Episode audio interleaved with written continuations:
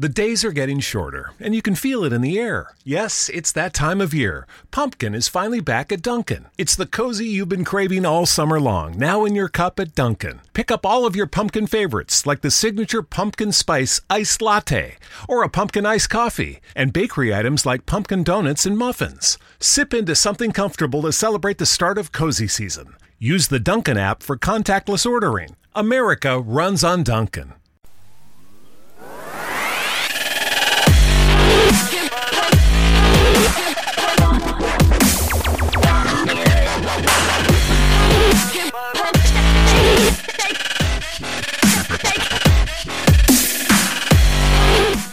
E aí pessoal, tudo bem com vocês? Professor Gustavo na área, hein? Hoje nós vamos falar um pouquinho sobre o reino dos fungos. Aí eu chamo atenção, galera, para quem não escutou o episódio parte 1 e parte 2 do reino fungi, é, onde nós falamos aí das principais características desses organismos, tá? Então é importante, antes de escutar a parte 3, que seria essa, escutar a parte 1 e parte 2, ok? É, então, para quem já ouviu, nós vamos agora falar um pouquinho sobre a reprodução dos fungos. Então eu peço que vocês peguem o caderno de vocês, porque nós vamos fazer muitas anotações hoje, beleza?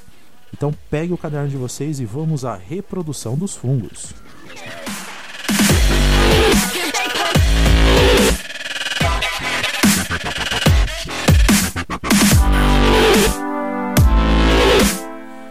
Isso aí, galera. Tudo bem. É, Pessoal, então hoje nós vamos falar um pouquinho aí da reprodução, né? Desse grupo de seres vivos que possuem várias especificidades. Pessoal, quando nós falamos em reprodução dos fungos, nós temos que saber que existe uma classificação de acordo com as estruturas uh, sexuais desses fungos, tá? Com as estruturas formadoras de esporos, tá? Então nós podemos ter aí fungos chamados de ascomicetos, ok? Nós podemos ter também fungos denominados de basidiomicetos. Além do mais, nós podemos ter também os glom glomoromicetos, tá? que são as micorrizas, né? são, são os fungos que estão anexos a algumas plantas. Tá? Nós temos também os quitridiomicetos, que são os fungos é, aquáticos. Tá? Galera, quando nós falamos aí de estruturas de seres vivos, nós temos que entender o seguinte: há uma especificidade tanto em relação às células somáticas quanto às células germinativas, tá? Por exemplo, os quidridiomicetos, que são fungos aquáticos, possuem uh, flagelos em seus esporos, né? Então, uh, justamente o, o, fator ambiental, no caso desse fungo, ele é extremamente relevante, né? A estrutura é, morfológica desse fungo ele atende a uma, necessidade, a uma necessidade do gradiente onde ele está. Tá? Então existe aí especificidades em relação às estruturas é, das células, inclusive das células reprodutivas. Né? Bom, em relação aos esporos, os tipos de esporos, né, estruturas produtoras de esporos, nós temos as seguintes estruturas, tá? Anotem aí. Nós temos uh, estruturas do tipo asco, estruturas dos, do tipo basídeos, os conodióforos e os conodiogênicos, tá? que são os esporângios. Então esses são aí é, os tipos de estruturas produtoras de esporos. Vou repetir. São os ascos, os basídeos, os conodióforos e os comodiogênicos, tá? Muito bem. Vamos falar um pouquinho agora das fases de reprodução? Então vamos lá.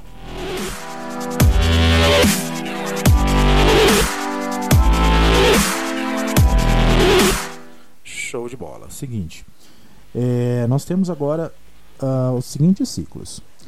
O, as estruturas fúngicas, pessoal, ela pode se reproduzir de duas maneiras. Tá? Uma fase, que é a fase sexuada, então ela pode se reproduzir de forma sexuada. A maioria dos fungos conseguem é, e, e, se reproduzem de forma sexuada, tá?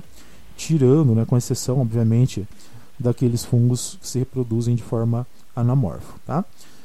E ah, um outro tipo de, de, fase reprodutiva são os fungos assexuados, né? Como eu já disse para vocês, podemos chamar também de anomorfo.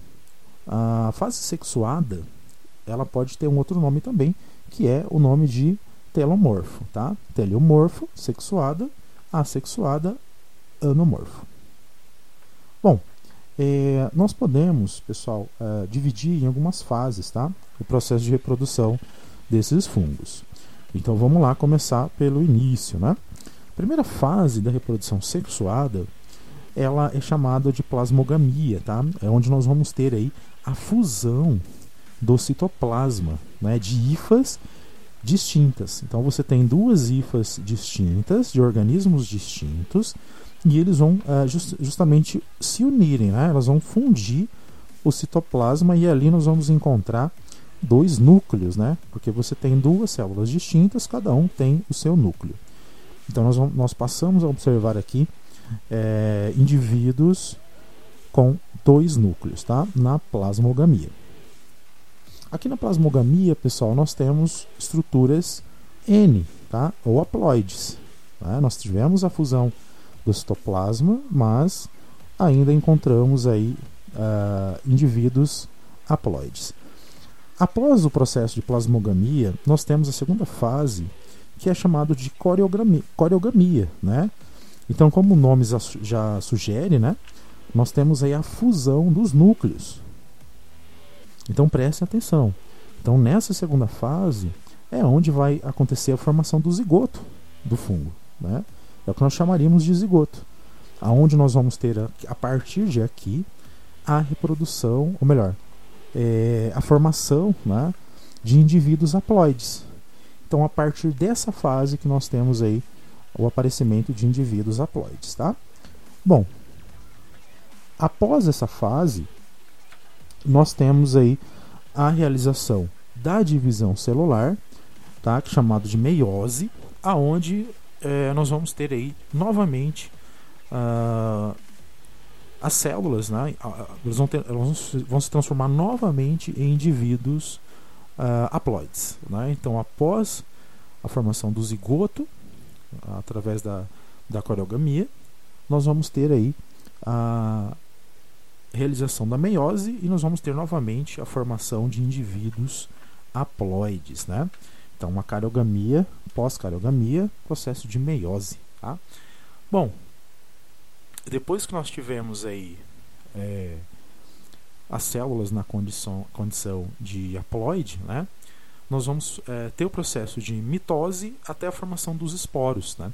Então, esses esporos, eles são estruturas extremamente finas, tá? E geralmente eles são liberados na atmosfera e por eles serem, por serem estruturas finas, né, eles conseguem é, eles conseguem estar tá sendo dispersos pelo ar. Então ele pode viajar milhares de quilômetros. Quando ele cai no substrato, tendo condições né, adequadas, ele pode germinar ou pode ficar inativo por um tempo, tá? É, muito bem. A reprodução assexuada, pessoal, a reprodução assexuada ela acontece é, em algumas estruturas, tá? Alguns fungos conhecidos como anamórficos. E essas, esse, esse tipo de reprodução nós vamos estudar numa próximo, em um próximo podcast, tá? Nós vamos fazer mais uma parte, né, uma parte 4, só para falar da reprodução assexuada, ok? Pessoal, é, então é isso. Vou deixar aquele abraço para vocês. Estudem um pouco mais, né?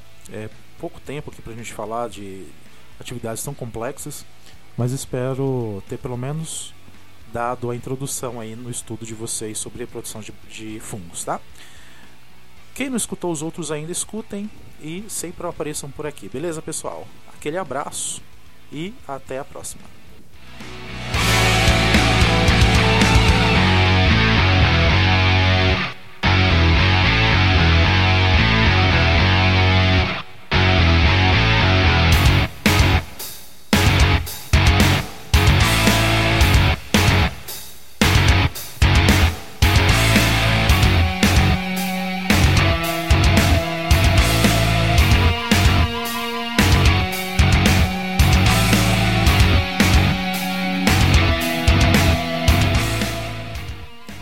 The days are getting shorter, and you can feel it in the air. Yes, it's that time of year. Pumpkin is finally back at Dunkin'. It's the cozy you've been craving all summer long, now in your cup at Dunkin'. Pick up all of your pumpkin favorites, like the signature pumpkin spice iced latte, or a pumpkin iced coffee, and bakery items like pumpkin donuts and muffins. Sip into something comfortable to celebrate the start of cozy season. Use the Dunkin' app for contactless ordering. America runs on Dunkin'.